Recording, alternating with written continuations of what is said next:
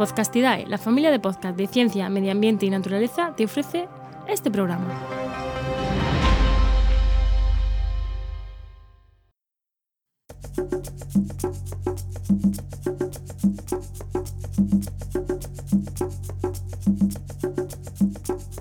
Estás escuchando Mentes Covalentes, tu podcast de química y neurociencia, con Hugo Quintela y Clara García.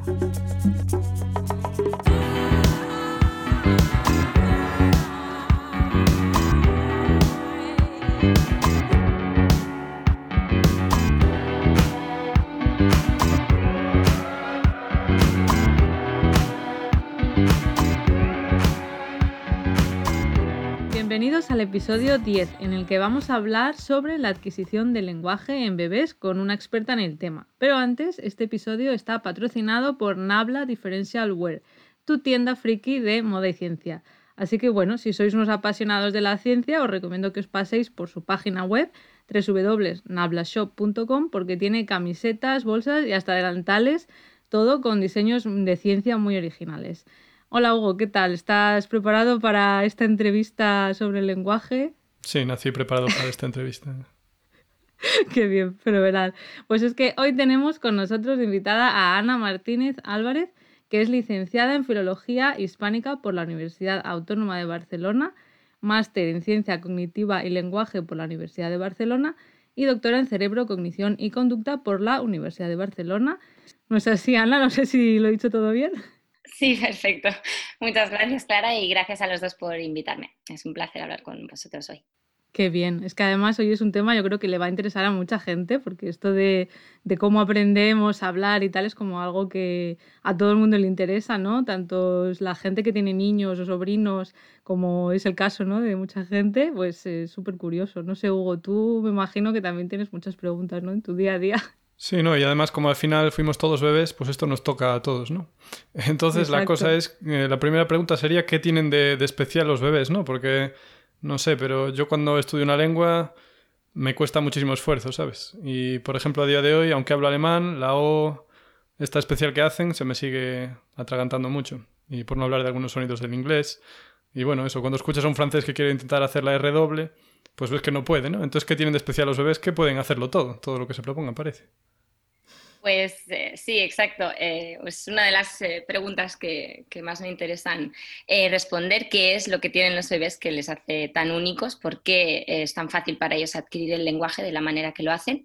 Y en, en realidad, si lo pensamos un poco, vemos que en los primeros años de vida no tienen ninguna ex, enseñanza explícita de, de, su propia lengua, nadie les está explicando em, cómo funciona su, su, lengua, no, no les eh, implica ningún esfuerzo aprenderla y, y vemos un, aprendizaje súper rápido. Y esto en comparación, como tú bien dices, al aprendizaje de segundas lenguas en la edad adulta, pues vemos como es un aprendizaje totalmente explícito. Normalmente necesitamos o bien libros o bien eh, clases, etcétera, y aún y ahora después de mucho esfuerzo y tiempo, aún así vemos que cometemos errores tanto a nivel de percepción, de escuchar sonidos. Yo, por ejemplo, en Francia me pasa continuamente que no solo es que no sé pronunciar como los franceses lo hacen, sino que ni siquiera sé percibir diferencias de sonidos que para ellos son súper obvios. Qué frustrante, ¿no? Tantas vocales, la gente se empeña en tener muchas vocales. Estamos todos, cada uno viviendo en un país, yo en Reino Unido igual, en inglés, hay veces que es que no noto la diferencia y cuando me dicen, no, no, es que es así, y yo, pues es que para mí me suena igual, ¿no? Y, Exacto. ¿Qué es eso? Pero, pero también aparte de la parte de pronunciación y de, de, percibir esas diferencias, claro, lo que tú comentas de también la gramática, ¿no? De saber construir una frase. De mayores, joder, hasta que aprendes cómo se construye, por ejemplo, en alemán es súper complicado también porque tienes que poner el verbo de una manera concreta. Bueno, complicado para los españoles, ¿eh? quiero decir. Eh, entonces, eso de, de pequeños, ¿cómo aprendemos a hacer todo eso así? Tal cual. Sí, pues, pues, a mí hay un concepto de una investigadora eh, que se llama Patricia Kuhl que me encanta, que eh, ella denomina a los bebés eh, ciudadanos del mundo. Ella propone que, bueno, propone, eh, explica que los bebés cuando nacen, y bueno, todos cuando hemos sido bebés hemos tenido la capacidad de percibir todos los sonidos del mundo. Es decir, que cuando nacemos no tenemos eh, como nuestro pasaporte indicaría, digamos, eh, la nacionalidad eh, uh -huh. X, sino que nacemos con la capacidad de aprender cualquier lengua del mundo.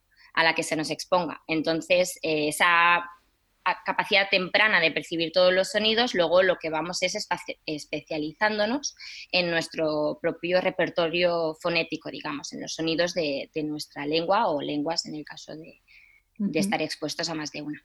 Vienen formateados los niños listos para que les instalen cualquier programa. Es, es, genial eso, claro. ¿Y, cómo vamos aprendiendo? O sea, ¿hay diferentes etapas eh, o aprendemos todos a, la vez eh, tanto la fonética como la gramática, las palabras, ¿no? También el vocabulario, ¿cómo, cómo va? Pues eh, la visión más que ha imperado más eh, durante muchas décadas ha sido precisamente el hecho de que hay una etapa tras otra y una vez culminas una primera etapa, por ejemplo, a nivel, pues eso, perceptivo al principio, luego pasas a una segunda etapa de aprender palabras y luego esta segunda etapa te permite pasar a la siguiente, por ejemplo, de cómo combinar esas palabras.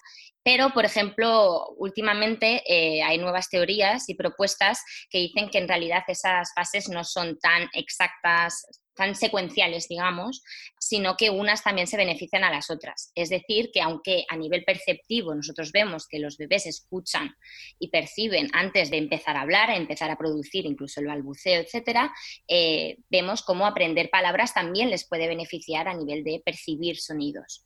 Entonces, no es tan claro que sea una etapa tras otra de manera secuencial, sino que también... También se ayudan. Exacto. Qué interesante. A mí me sorprendió, yo tengo un sobrino, ¿no? Y ahora tiene dos años. Entonces, lo voy a relacionar esto, aunque a alguien le pueda parecer mal, con el planeta de los simios, las pelis nuevas, que no me parecen demasiado buenas, pero las vi. Entonces llega, tú ves que el niño siempre te escucha y te está mirando, pero, ¿sabes? Dices que estará pasando ahí dentro. Hasta que un día empieza a hablar, ¿no? Y entonces dices, ah, es como que hubo un cambio. Pues igual que en el planeta de los simios, de repente Ahí creo que es, no sé qué le dijo, creo que es como no, la primera palabra que dijo lo de los monos. Y es como, Dios, acaba de pasar a otro nivel, ¿sabes? Acaba de pasar de ser una cosa muy tonta a una cosa que en realidad me entiende y que sabe por dónde va. Y es algo que me parece muy fascinante, ¿no? Pobres bebés. bueno, en realidad eh, lo que intentamos con nuestros estudios es decir, o al menos explicar un poco a los padres que durante todas esas ese primer año, año y medio en el que todavía no están hablando, su cerebro está haciendo muchísimas más cosas de las que yo creo que somos conscientes. Incluso los investigadores, cuando vamos a congresos y nos enteramos de hallazgos que desconocemos, somos los primeros en sorprendernos de, las capacidades que tienen, súper tempranas además. Totalmente. son, unos genios. O sea, parece que no. Totalmente. Y además por eso es tan interesante que los investigadores estéis en esto, ¿no? Porque yo creo que no es tan obvio, o sea, todos nos preguntamos cómo ocurre esto, entonces eh, investigarlo desde el principio, desde que nacemos, para ver qué es lo que pasa dentro de nuestro cerebro, ¿no? Yo creo que es lo interesante. Así que bueno, mm, digo... Sí, perdón, que entonces, ¿cómo, ¿cómo sabéis cómo aprenden los niños? O sea, ¿qué, Porque claro, preguntar no les vais a preguntar, así que, ¿cómo se hace esto? Bueno, pues hay muchísimas eh, maneras de, medir eh, el conocimiento que tienen o intentar establecer eh, lo que saben y lo que no saben los bebés.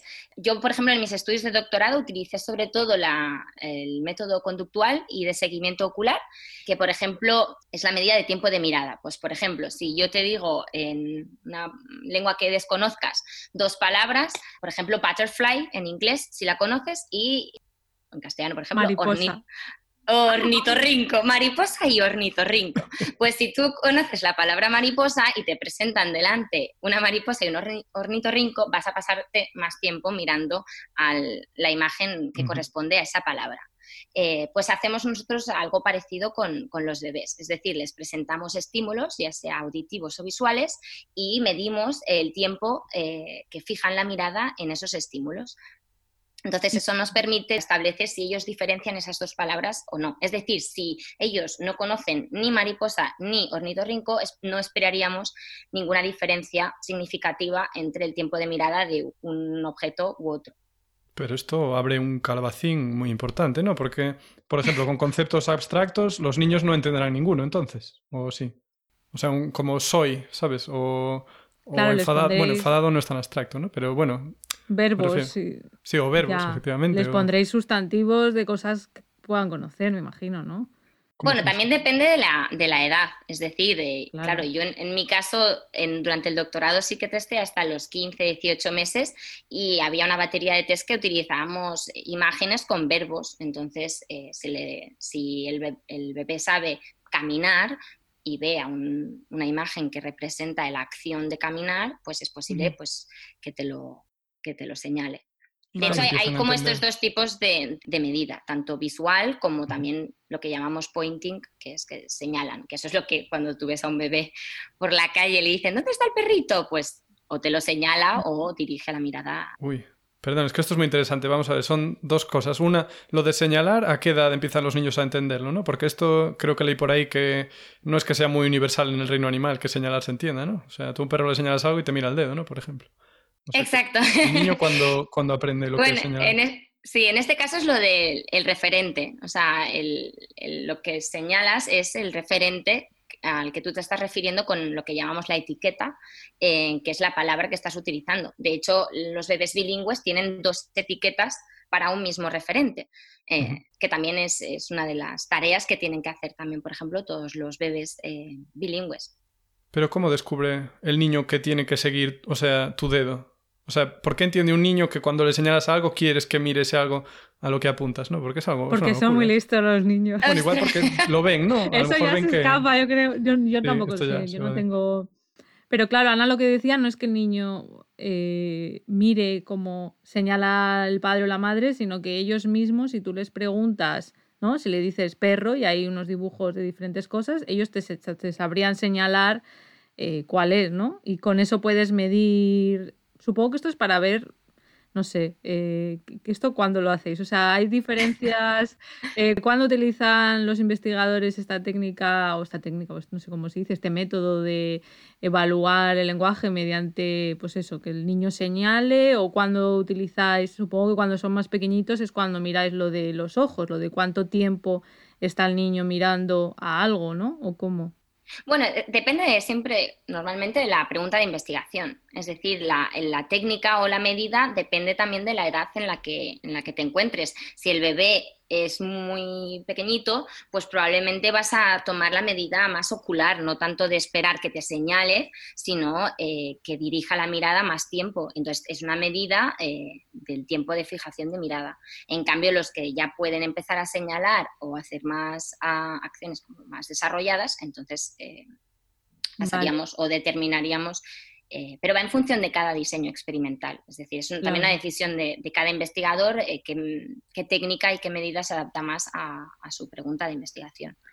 Claro, y lo que comentas esto de, de, mirar cuánto tiempo está focalizando la mirada en algo, esto no es que el, experimentador se ponga con un cronómetro, y, ¿no? sino que esto se mide de una manera mucho más fiable, ¿no es así? Sí, de hecho hay diferentes maneras de codificar toda esta información que, recogemos. Por ejemplo, hay la parte pues, de los propios ordenadores que tenemos softwares especializados en, computar todo esto. También tenemos, yo utilicé la técnica que se llama de eye tracking, que lo que hace es utilizar eh, el infrarrojo, luz infrarroja, que es totalmente no invasiva, por supuesto, eh, y entonces lo hace ya de manera automática, te calcula dónde, te mide dónde está la pupila y hacia dónde está mirando el bebé en cada momento. Em, y durante cuánto, cuánto tiempo. Entonces eso luego te permite hacer todos los cómputos que, deseamos, de computar condiciones, etc. Se pondría, es que claro, para que la gente se lo imagine, en el ordenador que se pone delante del niño, ¿no?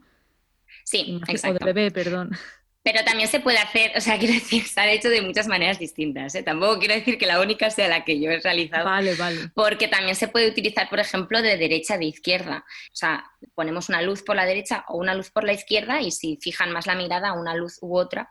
Em, en este caso, por ejemplo, si se utilizan estímulos eh, auditivos del lenguaje, por ejemplo. De hecho, ah. hay un, hay un documental en Netflix que se llama Bebés, Babies, que os recomiendo. Y hay una parte, un episodio especial de, sobre el lenguaje y explican ese, este método y, lo podéis ver y, podréis entender. Sí, creo que lo vi. Es el de los cuatro hombres solteros que tienen que cuidar de un bebé, ¿no? ¿El qué? es una vale. Digo, no sé cuál es ese. No creo que sea ese. Perdón, ya la última pregunta del tema por mi parte sería: ¿cuándo empiezan los niños ya a distinguir? O sea, si le dices una palabra, es capaz de asociar esa palabra al, al objeto, ¿sabes? Vale, Eh, normalmente en las palabras más familiares hay estudios recientes que muestran que hacia los cuatro o seis meses ya empiezan a, a conocer las primeras palabras. Que de hecho esto antes, hace como una, una década, 15 años, no, se, pensaba que era mucho, mucho más eh, tardío todo este aprendizaje. Pero también es, eh, interviene el factor de la exposición y de la cantidad de veces que, se le ha presentado a ese, a ese bebé esa palabra. Es decir, no porque un día yo vaya al centro comercial y le enseñe mm, esto es una tienda, la palabra tienda le va a, la va a poder asociar a ese referente. De hecho, ahora estando confinada he, estado, he tenido la oportunidad de estar con mis sobrinitas y mi sobrina de 13 meses estábamos haciendo como un pseudo experimento en casa que, porque no sabíamos si la palabra pajarito y la palabra árbol de, eh, estaban asociados en su mente al mismo referente, porque claro, cuando señalaban al pajarito, señalaba también al árbol.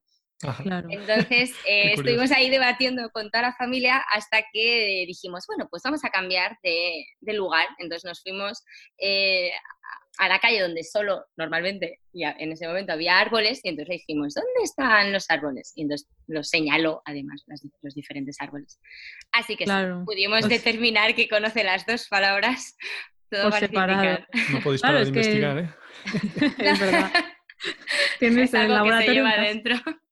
Qué bueno. Es que es curioso, claro, porque a veces también nos pasa cuando estás viviendo en otro país y aprendes, aparte de, como hemos dicho antes, yendo a clases de inglés o de alemán o de francés o de lo que sea, también eh, ahí, ¿no? Eh, estando en la calle y a veces pues que tienes que vivir la misma, escuchar la misma palabra en diferentes contextos para decir, no, esto se está refiriendo al pájaro y no al árbol, cuando alguien señala, ¿no? Entonces, bueno, supongo que los bebés pues hacen lo mismo. Y en cuanto a las técnicas, no sé si había alguna otra que quieras comentar. O sea, has dicho que podéis mirar lo que hacen los niños, que sería lo conductual, mirar también los tiempos, ¿no? De fijación de la mirada. Y luego hay algunas técnicas que también nos permiten ver un poco cómo está haciendo el cerebro, ¿no? Sí, de hecho es la que estoy utilizando en París eh, con Julie Gerben, que es una de las investigadoras ah, más punteras en esta técnica con, con bebés, eh, que se llama NIRS, que es Near Infrared Spectroscopy, que sería como espectroscopía del infrarrojo cercano, si lo digo bien. Muy bien. Eh, es como, sería similar un poco como a la resonancia magnética en el sentido de que es una medida, medida de actividad metabólica, es decir, no es una medida directa, sino indirecta de la actividad neuronal. O sea, eh, mm. podemos medir la actividad neuronal de cómo funciona el cerebro del bebé mediante el cálculo de la oxigenación en la sangre de, su cerebro. Es un método totalmente no invasivo, como he dicho también con lo de eye tracking antes. Utilizamos, de hecho, la luz infrarroja. Em, poniéndolo en como en un gorrito con lo que llamamos optodes, que son como unos captores ópticos que emiten luz y reciben luz. Entonces podemos medir la diferencia de, oxigenación en lo que nosotros llamamos canales, que es cada una de estas eh, uniones entre un emisor y un receptor. Entonces, eh, dependiendo de la distancia que pongas los emisores y receptores, pues la luz entrará con más profundidad o con menos profundidad. y, y eso. Entonces podemos medir, por ejemplo, lo que perciben, lo que están si están aprendiendo, eh, por ejemplo, si les presentamos una serie de, reglas, nosotros lo que hacemos, por ejemplo, es presentarles dos condiciones, una condición en la que escuchan reglas gramaticales y una condición en la que utilizamos los mismos estímulos, las mismas sílabas, pero todas mezcladas. Es decir, eh, a nivel perceptual, lo que ellos están escuchando es exactamente lo mismo, pero no, no existe ninguna regla dentro de, este, de esta condición. Entonces lo que hacemos es medir la concentración de oxígeno en estas dos condiciones. Si vemos que no hay diferencias a nivel de oxigenación en sangre entre estas dos condiciones, nos indicaría o parecería indicar que no están pudiendo aprender eh, esa regla. En cambio, si vemos una diferencia que normalmente es un aumento en concentración de hemoglobina oxigenada, que es la proteína que, que transporta oxígeno. Eh, bueno, hecho, tú sabrás muchísimo mejor esto, Clara. bueno, a ver, sí, sí, lo has dicho bien, claro, la hemoglobina transporta el oxígeno y, lo libera ¿no? a las células, entonces es lo que tú dices. Cuando dices la oxigenación se refiere a la oxigenación en sangre, pero en regiones concretas del cerebro. Entonces, cuanto más estás utilizando una zona del cerebro, pues más se está consumiendo oxígeno y más, ¿no? más oxígeno tiene que ir por ahí. Entonces, bueno, es lo que tú dices, es una técnica para medir eh, esta actividad cerebral de manera indirecta. O sea, tú no estás mirando neurona por neurona, pero bueno, sí que puedes ver si hay diferencias o no, como tú dices, entre condiciones, ¿no? Entonces, por ejemplo, para ver si, si están viendo diferencias de si hay reglas gramaticales o no, ¿no? Es lo que estabas comentando, que puedes em, utilizar esta técnica para ver eso. A ver, esta técnica es, la leche. Hugo va a tener preguntas seguro. Es que, no, en realidad creo que en el primer episodio, Clara, ya nos había comentado algo de esta técnica, pero es Yo hablé más de resonancia magnética, pero de... Pero no la habías mencionado esta, ¿no? Puede ser que la mencionara. Mm. Yo mencioné la electroencefalografía, que está bastante más extendido, yo diría, no sé cómo lo ves tú, Ana, pero en general entre los neurocientíficos la electroencefalografía y la resonancia magnética están más extendidos que esta técnica de NIRS, de espectroscopía del. ¿Cómo es? De cercana. en español. Eh, se usa menos, pero bueno, pues tienen, cada una tiene sus ventajas y sus inconvenientes. En bebés eh, parece ser que, no sé, o sea, si me confundo me corriges Ana, ¿eh? pero creo que NIR se usa sobre todo más en bebés y niños que en adultos porque el cráneo del adulto es ya más grueso y la luz le cuesta más atravesar ese cráneo, aunque creo que también se puede utilizar, pero en niños como que va muy bien y además los niños se mueven mucho, ¿no? Y esta técnica con el gorrito mm, no pasa nada si se mueven un poco, si mueven la cabeza. con el gorrito, con los electrodos. Claro, en cambio en una resonancia magnética tienes que estar muy, muy quieto, además de que el escáner de la resonancia magnética es una máquina carísima. Sí, además que a nivel de tener a un bebé, eh, cualquiera que haya tenido la oportunidad de tener un bebé cerca sabe que mantenerlo quieto durante mm, más de 10 segundos quizás es un, poco un reto, así que nosotros hacemos estudios en torno a 5 o 10 minutitos, depende de la edad también, es decir, durante el primer año de vida, por ejemplo, y claro, en una resonancia magnética es, es muy difícil porque realmente no pueden no pueden mm. moverse. Eh, en el caso de la electroencefalografía que comentabas, está mucho más extendido también en, el área de bebés también, más que la NIS, es mucho más reciente la NIS, hace como unos 15, 20 años que se está utilizando en neurociencia cognitiva del desarrollo, pero sí que nos da algunas ventajas, digamos, o beneficios eh, respecto a la localización espacial, por ejemplo, que en el caso de, de la electroencefalografía tú ves la actividad neuronal pero pese a ser una, medida directa, eh, no sabemos de dónde proviene esa actividad. En cambio, a nivel de la NIRS, sabemos exactamente que la actividad se está produciendo en esa región específica y no, y no en otra. Eh, claro. Aparte de que el confort que tiene a nivel también del investigador y del bebé, eh, el, gorrito, digamos que es mucho más fácil de poner, de quitar, no necesitas todo el gel, etcétera que eso, el gel hace falta, eh, para que la gente que no lo sepa, en electroencefalografía hay que poner un gel para que los electrodos capten las diferencias en electricidad. Eh, entonces, bueno, pues un engorro, digamos. Nunca, mejor dicho. vas a preguntar, Hugo? Eh, sí, que cómo, cómo de profundo llega la, la NIRS en el cerebro del bebé. ¿Llega a todos los sitios? Depende de, creo, sí, depende de la distancia que, pongamos los, los también depende de tu pregunta de investigación. No llega muy profundo, es decir, por ejemplo, todas las áreas subcorticales, eh, con una metodología como la NIRS, eh, nunca vas a poder eh, ah, responder a una pregunta mm, de investigación que, implique una actividad de, áreas subcorticales. Entonces, por ejemplo, todas las preguntas de investigación más relacionadas con las emociones, etcétera, pues lamentablemente con esta técnica no, la podemos responder. O sea, solo corteza cerebral. Eso, iba a comentar. Tú entiendes, Hugo, si te dicen subcortical, entiendes que es como la profundidad, ¿no? Exacto, más, más en la profundidad del cerebro. Y una cosa que te quería preguntar es que, claro, cuando somos pequeños y no, no sabemos lo que significan las cosas y estamos intentando escuchar a nuestros padres, ¿no? a la gente de nuestro alrededor, ¿cómo hacemos para saber decir, vale, aquí empieza una palabra y aquí termina? Porque al final cuando hablamos no hablamos como escribimos, como con espacios entre palabras, ¿no? como robots, sino que es todo muy, está todo muy unido. ¿Qué, ¿Cómo hacemos cuando somos bebés? Sí, pues eh, de hecho los, bebés lo que utilizan es como la manera de traquear estadísticas, son como pequeños matemáticos. Ellos ven la transición, la probabilidad de transición entre, entre sílabas. Entonces, por ejemplo, si, si ponemos la secuencia de palabras el gato, un gato o qué gato, pues eh, veremos que la sílaba to siempre sigue a la sílaba ga. En cambio, si digo el ga, que ga o un ga, pues sabemos que eso no son palabras en, este caso en español, pero sí lo es gato. Entonces, eh, los bebés eh, ya a una edad muy temprana son capaces de traquear toda, esta estadística para poder descifrar las, palabras de, su propia, de su propia lengua. O sea, es todo memoria. Al final es simplemente memorizar, meter al disco duro, ¿sabes? En plan gato, gato, gato, gato, para que al final sepan que no va a venir nada después de gato. Bueno, aquí entraríamos en el debate de la memoria a corto plazo o memoria a largo plazo, etcétera, etcétera, porque en este caso es traquear de una forma muy, muy rápida, digamos, y luego no, no necesariamente se van a acordar de todas esas palabras actos seguidos, o no lo van a codificar y lo van a recordar. Al cabo de una semana necesitaría muchísima más exposición eh, para poder realmente luego recordar esa palabra. Claro, porque igual oyen gato una vez al mes, ¿sabes? Entonces, dependiendo de si viven con un gato o no, claro.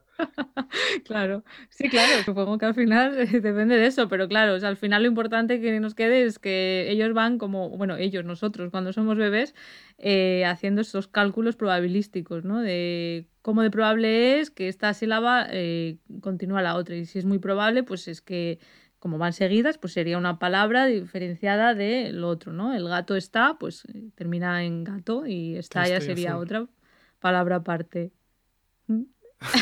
Eh, a ver, entonces es que los niños, de verdad, es que me parece muy sorprendente, ¿verdad? Con lo, no quiero decir tontos, pero vamos, con lo, con lo primitivos que parecen y están ahí haciendo cálculos estadísticos, ¿no? Detrás para saber qué va después de ga. La cuestión. Bueno, pero una cosa, pero es que esto se está relacionado con lo que estábamos hablando al principio de todo, que la idea está preconcebida de que los bebés hacen, no hacen casi nada porque no producen, no dicen, y les tenemos que ayudar en muchas cosas, por ejemplo, a nivel de motricidad, alimentarles, etcétera, a nivel cerebral, las conductas y las habilidades que tienen son súper sofisticadas. O sea, ya hemos dicho que nosotros de adultos no somos capaces de hacer todo lo que ellos están haciendo el primer y segundo año de vida. ¿Te imaginas? Es fascinante. Sí, o sea, que, realmente es verdad, que a lo mejor parece que no, pero todo lo que aprenden desde pequeñitos y lo que son capaces de hacer y lo que tú me imagino que puedes hacer eh, pasándole estos test de ver si entienden que el objeto está ahí, aunque lo tapes o no lo tapes, todo eso eh, parece muy fácil, ¿no? Pero no, o sea, es bastante complicado y es maravilloso que puedan hacer todo eso, pero bueno, eh, no sé, ibas a decir algo más, Hugo, perdona. Que... Sí, eh, que esto me lleva a de si tratamos a los niños con condescendencia, ¿no? Cuando les estamos hablando en plan, ¿Sabes? Ese, ese rollo parece que a mucha gente le sale, le sale innatamente, ¿sabes? A mí creo que no me sale hablarles así a los niños, pero ¿por qué pasa esto? ¿Vale para algo hablarles así, como si fueran un poco especiales? Pues esa pregunta me recuerda mucho a mis amigos de la universidad, que me la han hecho ya en varias ocasiones. Y no nos ponemos muy de acuerdo muchas veces eh, porque es este, esta manera de hablarles a los niños que unos tenemos, eh, pues tendemos más a hablarles así o menos, también evidentemente hay mucha variabilidad de, persona a persona, de adulto a adulto, pero es, es muy típica y es, es bastante universal a hablarles así. Ah, entonces, en este caso hablamos de lo que se llama habla dirigida al niño y, se ha demostrado en, diversos artículos científicos que tiene beneficios también a la hora de aprender el lenguaje. Eh, por las características que tiene en sí mismo, es decir, la manera en la que hablamos es distinta, empleamos otra entonación, otra, más pausa, hacemos más pausas, incluso el tono o timbre que llamamos eh, cambia. O sea, tendemos a tener, a subir el tono y mediante sonidos como más agudos, que a lo mejor eso es lo que a veces molesta un poquito, eh, pero no solo el tono sube, sino que también el rango es, eh, más amplio. O sea, el rango entre los em, graves y los agudos es, mayor en, el habla dirigida al niño. Y, tiene beneficios, pues, por ejemplo, en esto que estábamos comentando justo ahora de segmentar el habla, de cortar eh, el habla en trocititos, en palabras, eh, la manera en la que les hablamos, este habla dirigida al niño, eh, es beneficiosa para, este proceso de, aprender a, segmentar. También les ayudamos a, en situaciones comunicativas, por ejemplo, a focalizar la atención en aquello importante. Y este, esto también eh, les ayuda incluso a, identificar constituyentes gramaticales, etcétera. O sea, tiene beneficios en diferentes aspectos. Yo diría que si te sale que lo hagas, quizá no hasta la edad de adulta, pero eh, sí, no tiene nada. Porque enfatizamos más, ¿no? A lo mejor algunas sílabas y hablamos así, en plan, ¿cómo está? Es como que se puede seguir mejor, quizás, no sé. Sí, y, que, nunca vas a violar las reglas, digamos, de tu propia lengua. Es decir, para o sea, pondría un ejemplo de gato, en este caso, que cogió el, el ejemplo, nunca dirás gato.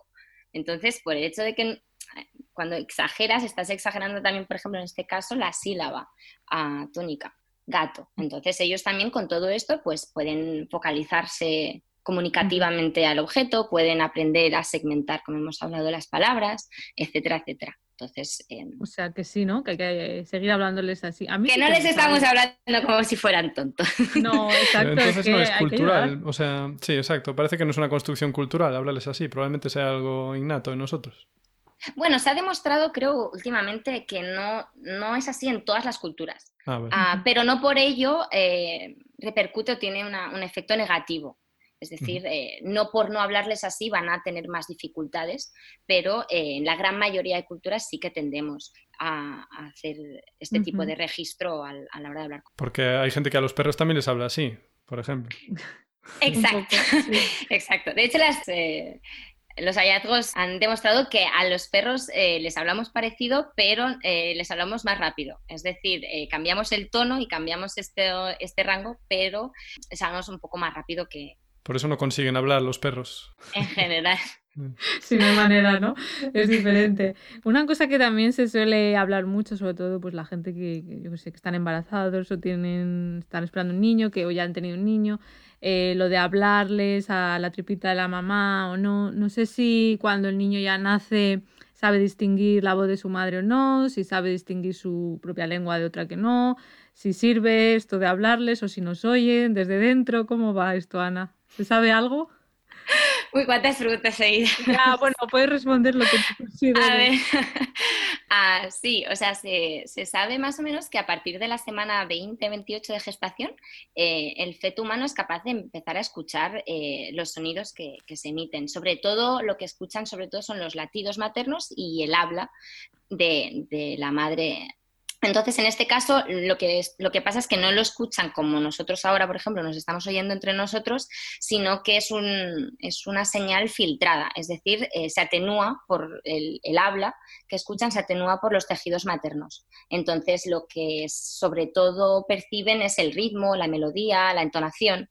Sería como escuchar mm. una canción, pero sin atender tanto a la letra, como si escucháramos la melodía. No sé si será parecido, pero me lo estoy imaginando como cuando estás en la piscina debajo del agua y puedes oír un poco lo que hay fuera, que puedes oír un poco, pero no oyes todo. Puede ser así. Sí, sería parecido. Es un tipo, sería como un tipo de filtro, sí, exacto. Escuchas como más la, lo que llamamos la prosodia.